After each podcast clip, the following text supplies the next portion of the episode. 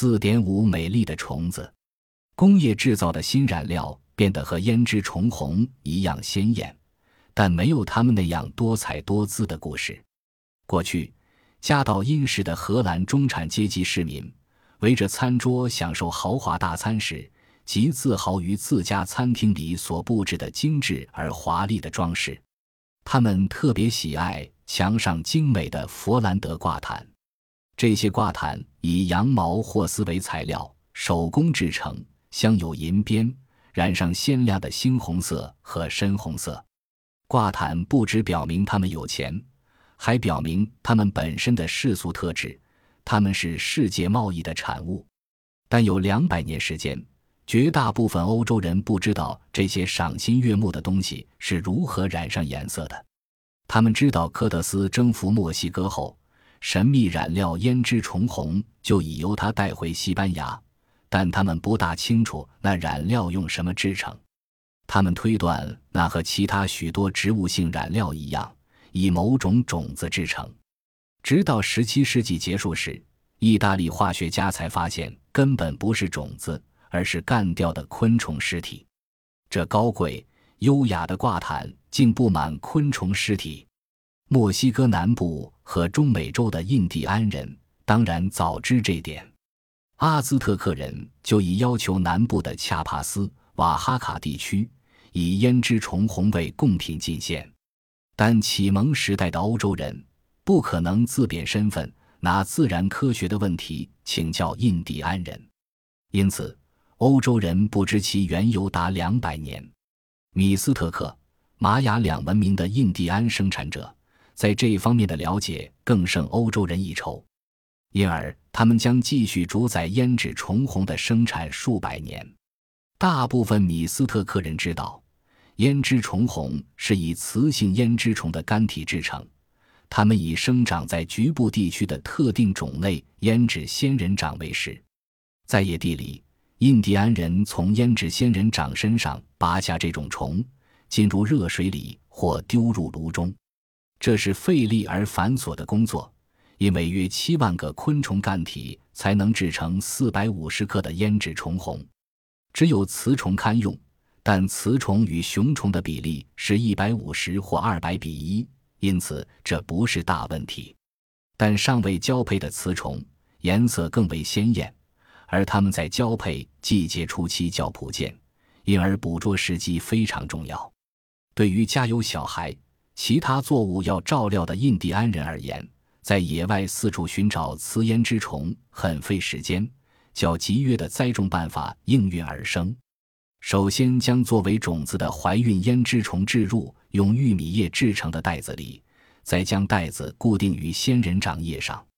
不久，雌虫开始繁殖。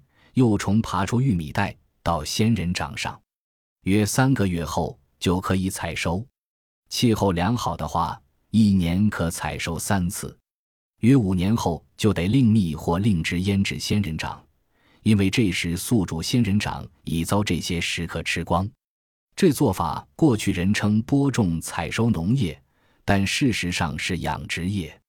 但这种家畜身躯如此娇小。意味着其对社会的影响大不同于养牛的影响。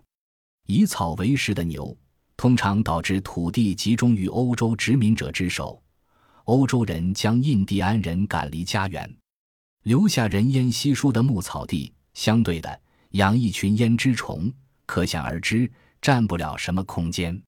因此，饲养胭脂虫为大幅影响其他活动或作息安排。事实上。胭脂仙人掌通常与玉米、菜豆之类食用作物混种在一块，他们往往栽种于宅院里。在危地马拉的前首都及后来毁于火山爆发的安提瓜，胭脂虫饲养于原始高雅房屋和生旧的废墟里。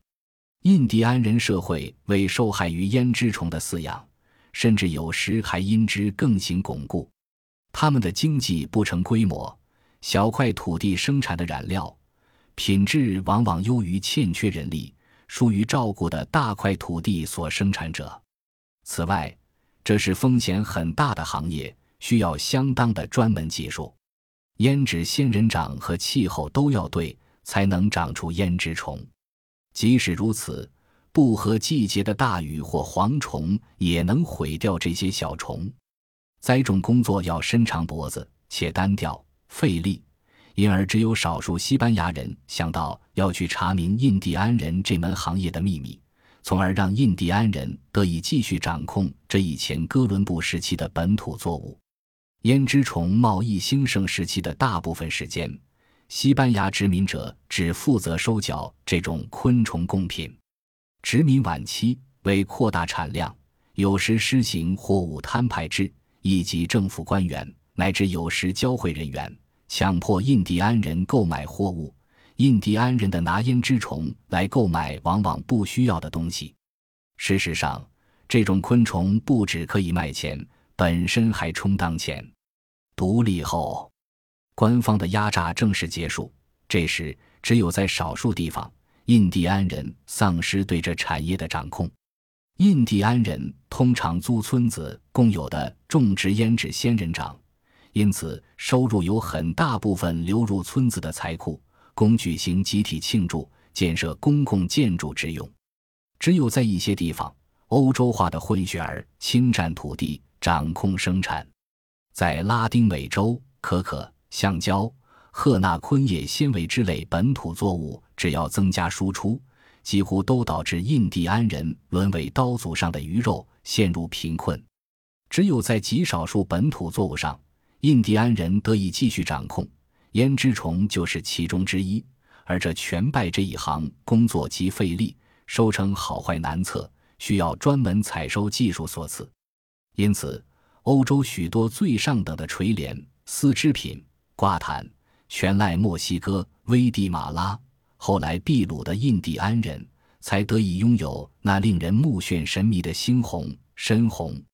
名噪一时的英国兵所穿在身上的红色短上衣，就用胭脂虫红染色；真实生活中的海斯特白蓝，佩戴于胸前的猩红色字母，也是用这种染料画上的。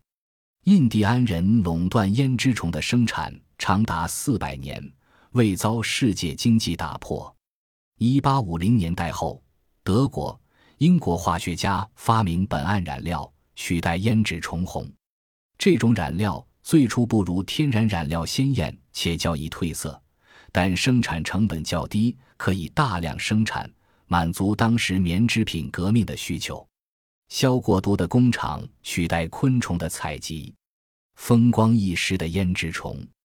自此退出世界经济舞台，他牺牲自己艳丽抢眼的身躯，将仙人掌林立的美洲乡下带进阿姆斯特丹和其他欧洲大城有钱人家的饭厅。